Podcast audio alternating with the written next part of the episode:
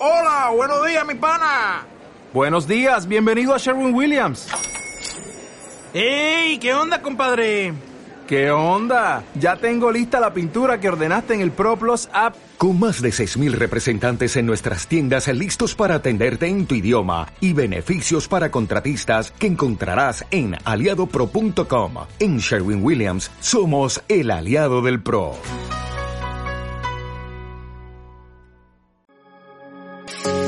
Explorando la nutrición en Farmacia Comunitaria. Un podcast de Fresenius Cavi en colaboración con Cefac.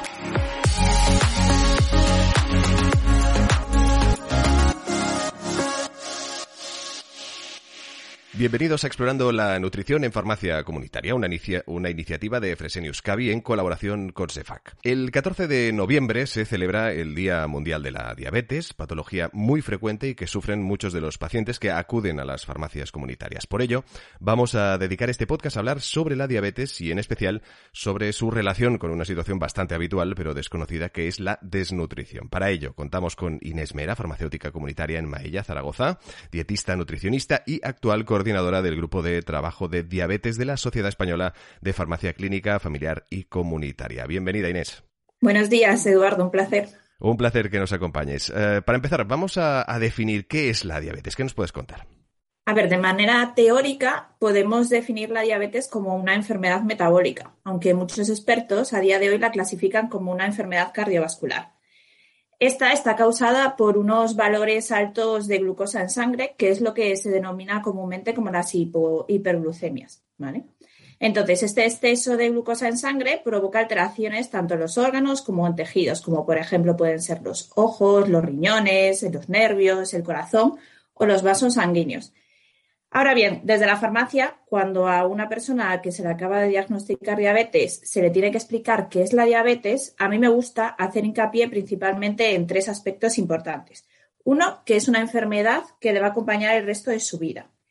Dos, que se le debe de explicar los términos de glucosa e insulina, porque al final eh, debe existir un equilibrio entre los niveles de glucosa en sangre y la insulina producida. Cuando no existe este equilibrio, es cuando se producen las complicaciones, tanto a corto y como a largo plazo. Y por último, y no menos importante, debemos ayudar a estas personas eh, con diabetes a que acepten su enfermedad. Deben de ser conscientes de por qué se produce y deben saber cuáles son las herramientas que disponen para prevenir, retrasar o tratar esta enfermedad. ¿Y cuántos tipos de diabetes existen? Pues existen varios tipos, aunque comúnmente se conocen dos, que es la diabetes tipo 1 y la diabetes tipo 2. La diabetes tipo 1 es de origen autoinmune y se manifiesta generalmente en la infancia o en la adolescencia y es la que se caracteriza porque el páncreas eh, no produce insulina, que es la que encarga de regular la glucosa en sangre. Luego, por otra parte, tenemos la diabetes tipo 2, que es la más frecuente. En este caso sí que se produce insulina, aunque con el tiempo puede llegar a agotarse. Además, existe ahí una resistencia, eh, una resistencia de la insulina en los tejidos. Este es de origen genético y ambiental y se relaciona principalmente con la obesidad y se manifiesta más o menos después de los 45 años de edad. Estos son los dos tipos más importantes, aunque existen otros, como pueden ser la diabetes gestacional, que aparece en algunas mujeres en el segundo o el tercer trimestre del embarazo y puede desaparecer después del parto. Y esto se produce principalmente porque hay una mayor secreción de unas ciertas hormonas, como pueden ser los estrógenos, la progesterona o el latógeno placentario, que hace una tendencia a aumentar los niveles, a aumentar esa hiperglucemia. Y aparte de la diabetes en sí, ¿se pueden dar otros tipos de hiperglucemias? Sí, efectivamente, se suelen dar y son poco comunes y es lo que se denomina las diabetes eh, secundarias. De hecho, es muy importante eh, clasificarlas bien para decidir así cuál es su tratamiento, pero a veces esto resulta un poco difícil en el momento de diagnóstico. Algunos ejemplos tenemos la diabetes producidas por algunas hormonas, como pueden ser el, aumento del glucagón o las catecolaminas. Estas eh, diabetes son raras, pero la hipoglucemia desaparece o suele resolverse cuando se soluciona este exceso hormonal. Otro ejemplo podría ser una diabetes producida por una enfermedad pancreática como pueden ser la pancreatitis o tumores en el páncreas. También hay diabetes asociadas a fármacos, como pueden ser el uso de glucocorticoides o el uso de algunas hormonas tiroideas. Y otros ejemplos pueden ser la hiperglucemia por estrés. Esta hiperglucemia aparece en personas sin antecedentes de diabetes mellitus y se caracteriza porque se produce una hiperglucemia, unos valores altos de glucosa mantenida en una situación de estrés de esa persona. Tras resolverse ese estrés, esa crisis, esos valores de glucosa vuelven a la normalidad y se considera que estas personas tienen un mayor riesgo a desarrollar diabetes tipo 2. Por ejemplo, un ejemplo de hiperglucemia de estrés serían aquellos pacientes que están hospitalizados o pacientes críticos. ¿Cuál es la prevalencia de la diabetes? Pues realmente no se sabe. En España existen muy pocos estudios, la verdad, eh, que establezcan concretamente cuál es la prevalencia exacta de esta enfermedad. Sí que en el 2012, que es un estudio que se llama el estudio diabetes, que existe hasta en la actualidad, se encontró que casi el 30% de la población que se estudiaba en ese momento tenía algún tipo de alteración del metabolismo de los hidratos de carbono. Y se estableció que la prevalencia global de la diabetes mellitus era de un 13,8. Lo más impactante de ese estudio es que la mitad, casi el 6%, 6 de esas personas, no sabían que padecían esta enfermedad. Lo que sí que se sabe es que la prevalencia de la diabetes y las alteraciones de los hidratos de carbono aumentan con la edad y es mucho mayor en hombres que en mujeres. ¿Y a qué tipo de pacientes afecta más? Pues todos estamos expuestos a padecer cualquier tipo de diabetes, pero principalmente estamos expuestos a padecer la diabetes tipo 2. Hay que recordar que el 90-95% de las personas con diabetes lo que eh, padecen es la diabetes tipo 2 y se relaciona principalmente con una serie de factores, como pueden ser los antecedentes familiares, el sedentarismo, una mala alimentación, pero el, principal factor de riesgo de padecer este tipo de diabetes, diabetes mellitus tipo 2, es la obesidad, tanto general como abdominal. Por eso una correcta alimentación y un ejercicio físico puede ayudar a prevenir, a retrasar o tratar esta enfermedad. Además, también hay que tener en cuenta que todas las pacientes de, con diabetes tipo 2, tanto a corto como a largo plazo, también van a padecer otras enfermedades, como pueden ser la hipertensión arterial o la dislipemia. Así que la diabetes es un factor de riesgo importante para morir por problemas cardiovasculares. De hecho, se sabe que el 50% de las personas con diabetes van a fallecer por una enfermedad cardiovascular. ¿Y qué relación existe entre la diabetes y la desnutrición? Pues paradójicamente sí que existe una relación y cada vez es más conocida. Se empiezan a conocer casos de diabetes inducida por desnutrición. Y esto es curioso porque anteriormente te he comentado que se trata de una enfermedad que frecuentemente se relaciona con la obesidad. Pero a día de hoy sí que existen estudios que demuestran esta relación, como por ejemplo el estudio Predices o un estudio desarrollado en el 2017 por nuestra sociedad, por CEFAC, en donde evaluamos el estado nutricional de las personas mayores de 65 años con diabetes que acudían a las farmacias comunitarias y la comparábamos con las personas sin diabetes. En él conseguimos analizar 1.078 eh, personas, eh, de las cuales la mitad eran personas con diabetes. Y podíamos concluir que las personas con diabetes tienen una mayor tasa de desnutrición si lo comparamos con las personas no diabéticas. Si alguien quisiera ampliar más información sobre este estudio, lo puede encontrar en la revista de farmacéuticos comunitarios. ¿Y a qué puede ser debida la desnutrición en estos casos de personas con diabetes? Pues puede ser debida, a ver, lo primero que no debemos de olvidar es que sí que existe una relación clara entre desnutrición y edad, es decir, con la desnutrición aumenta con la edad. Además, las personas mayores con diabetes se aprecia un mayor grado de una serie de características si las comparamos con las personas sin diabetes. Estas características pueden ser que tienen una mayor prevalencia de malnutrición, tanto por exceso, la obesidad o sobrepeso, o como por defecto, como la desnutrición. Además, presenta una mayor prevalencia de sarcopenia. Otra característica es que tienen una alta prevalencia de polifarmacia, es decir, que esto, todo esto favorece una pérdida de peso. También presenta un alto riesgo de hipoglucemias y de hiperglucemias descontroladas.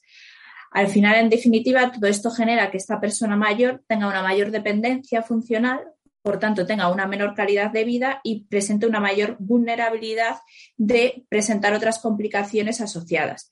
Es decir, todo lo que acabo de comentar es que las personas mayores tienen una mayor prevalencia de pérdida de peso y un mayor riesgo de desnutrición. Y esto es mayor en las personas con diabetes. Has comentado en la pregunta anterior que existe una relación entre la sarcopenia y la diabetes. ¿Podrías explicarnos algo más sobre este tema?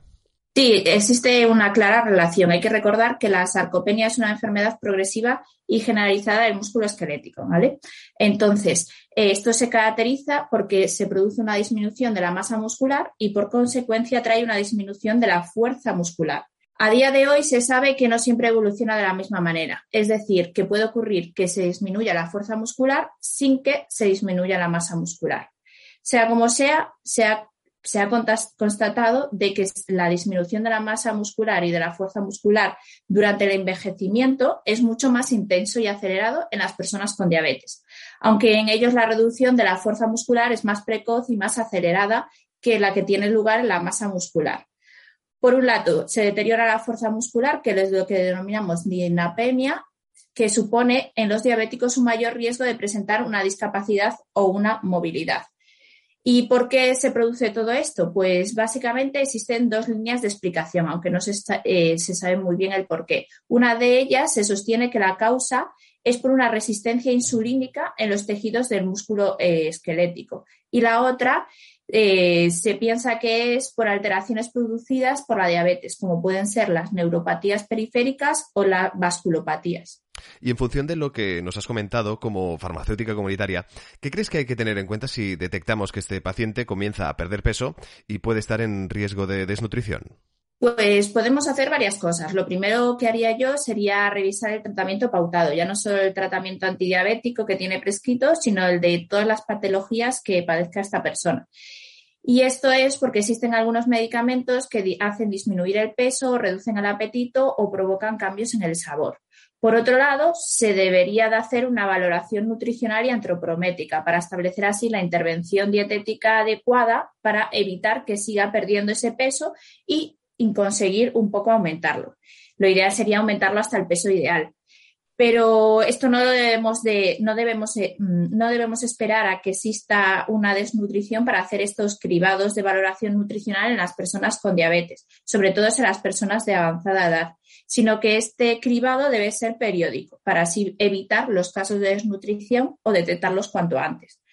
Un ejemplo de cribado que podemos utilizarlo en la farmacia, de hecho lo utilizamos en, la última campaña de desnutrición de SEFAC, es el cuestionario MNA, que este cuestionario está validado tanto en, a nivel hospitalario como a nivel domiciliario y se puede encontrar integrado en plataformas online como pueden ser la de SEFAC Expert.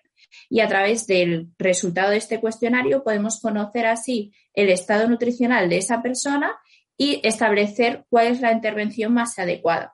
Al final, el objetivo es aumentar el, contenido calórico y el proteico de, los platos mediante una alimentación equilibrada y saludable y establecer una serie de pautas. Para ello, eh, lo que debemos hacer es realizar intervenciones dietéticas en la propia alimentación del paciente, enriqueciendo la misma alimentación. Y si esto no fuese necesario, o sea, si esto no es suficiente, lo que podemos hacer es la indicación de unos suplementos nutricionales desde la farmacia. Y en caso de que todo esto no fuera suficiente, al final podríamos, deberíamos derivar al médico. ¿Y de qué pautas estamos hablando? Aparte de las recomendaciones generales de llevar una alimentación equilibrada y variada, se debe aumentar la frecuencia de las comidas, es decir, pasar a cinco o seis comidas al día. Se debe masticar bien y comiendo despacio. Otra pauta sería realizar ejercicio físico. Este ejercicio físico tiene que estar adaptado a la capacidad funcional de cada persona. Esto es porque si tú realizas ejercicio físico antes de las principales comidas, lo que haces es estimular el apetito. ¿Vale? Ojo, en el, caso de las personas con diabetes debemos de, tener la precaución con las hipoglucemias.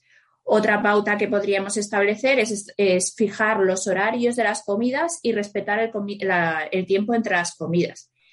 Siempre debemos de tener a mano eh, comida para poder picar entre horas, pero debe de ser de fácil consumo, pero ojo, fácil consumo no se debe de confundir con alimentos que no sean saludables, es decir, se deben evitar alimentos procesados, comerciales, ricos en, en azúcares.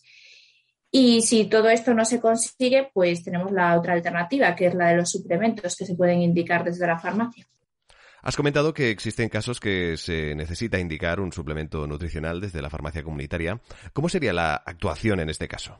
Sí, efectivamente. Según la Sociedad Europea de Nutrición Parenteral y Enteral, en los pacientes desnutridos o en riesgo de desnutrición se recomienda el uso de suplementos orales. Y esto es para así aumentar la ingesta de energía, proteínas y macronutrientes y evitar que eh, o evitar y mejorar el estado nutricional y así favorecer la supervivencia de esa persona. En el caso concreto de las personas con diabetes que puedan estar desnutridas, en riesgo o desnutridas, se debe tener en cuenta además que un soporte nutricional inadecuado puede contribuir a un mal control glucémico. Así que a día de hoy en el mercado sí que existen eh, suplementos orales específicos para las personas con diabetes. Y sus características principales, que se diferencian del resto de suplementos eh, orales, es que tienen una alta cantidad de lípidos, principalmente están enriquecidos con ácidos grasos insaturados, concretamente con el ácidos grasos monoinsaturados, ya que esto mejora el control glucémico y la sensibilidad de la insulina. Otra característica es que contienen bajo contenido de hidratos de carbono y esos hidratos de carbono van a ser de bajo índice glucémico y de una absorción lenta. Y por último, otra característica es que son ricos o son altos eh, en contenido en fibra. Y esto es porque la fibra ayuda a retrasar la absorción intestinal de los hidratos de carbono y el vaciamiento, gástrico. De ahí la importancia que en el caso de indicar un suplemento desde la farmacia, siempre se debe de preguntar si ese paciente es diabético o tiene alguna ah, alteración de la glucemia para indicar el suplemento más adecuado en función de cada caso, es decir, individualizar. Además, también quiero mencionar que dichos suplementos eh, hay en distintas formas, es decir, hay en polvo, en pudding, líquido. Entonces, eh, esto es algo a tener en cuenta en la indicación en función de la edad, del estado fisiológico del paciente y en el momento, que, en el momento del día que se va a consumir. Y todos estos suplementos, eh, en el caso de la nutrición enteral, la Asociación Americana de Diabetes y la Sociedad Europea de Diabetes son las que establecen las características del contenido de las fórmulas para los diabéticos en función del estado nutricional. Y ya por último, para acabar, ¿qué papel tiene el farmacéutico comunitario hacia las personas con diabetes? Pues tiene un papel muy importante. El papel del farmacéutico, tal como refleja la denominación de nuestra sociedad de SEFAC, es y debe ser a nivel individual, a nivel de grupo y a nivel comunitario. Es decir, esto lo podemos extrapolar a cualquier patología, pero nos vamos a centrar en el caso de diabetes. La intervención farmacéutica se puede hacer a varios niveles. A nivel primero de la prevención primaria, en este caso, en el caso concreto de la diabetes, van a dirigidas a prevenir la diabetes en las personas, en personas que tengan prediabetes, obesidad o que tengan algún otro factor de riesgo. Desde la farmacia podemos hacer una educación en hábitos higiénico-dietéticos como puede ser la alimentación o el ejercicio físico, pero también podemos hacer cribados. En el caso específico de la diabetes, tenemos eh, el cribado de detección precoz de la diabetes a través del test de Hendrix. Otra intervención farmacéutica puede ser en la prevención secundaria. En este caso, el objetivo va a ser eh, obtener un buen control metabólico en las personas con diabetes. ¿Y cómo conseguimos esto? Pues optimizando la farmacoterapia y realizando una correcta educación diabetológica. Otro nivel podrá ser la prevención terciaria, que el objetivo sería, sobre todo en personas mayores con diabetes, que tengan eh, complicaciones. Y será para prevenir esa mortalidad asociada y esa morbilidad. Y por último, como no, en la intervención farmacéutica también puede actuar en una prevención cuaternaria, que el objetivo es prevenir las acciones y las omisiones de nuestro propio trabajo. Y todo esto lo vamos a conseguir y lo tenemos que conseguir realizando una formación continuada y un chequeo periódico de nuestros servicios profesionales farmacéuticos mediante estudios de, de investigación. Y por mi parte, nada más, Eduardo. No sé si necesitas alguna pregunta más. Pues solo recordar que este capítulo especial que hemos querido dedicar a, una fecha muy marcada, como es este 14 de noviembre, Día Mundial de la Diabetes, esta patología muy frecuente y que sufren eh, muchos más pacientes de los que llegamos a pensar y que está vinculada, como hemos demostrado aquí en esta charla con nuestra invitada, con la desnutrición, eh, lo hemos querido contar, lo hemos querido divulgar y sobre todo lo queremos eh, hacer entender y aprender y por eso lo hemos hecho con Inés Mera, farmacéutica comunitaria en Maya, en Zaragoza, dietista, nutricionista y actual coordinadora del grupo de trabajo de diabetes desde la Sociedad Española de Farmacia Clínica y Familiar y Comunitaria. Muchísimas gracias por acompañarnos, Inés. Muchísimas gracias a todos y feliz Día Mundial de la Diabetes. En Fresenius Cavi nos impulsa el cuidado de la vida, explorando la nutrición en farmacia comunitaria.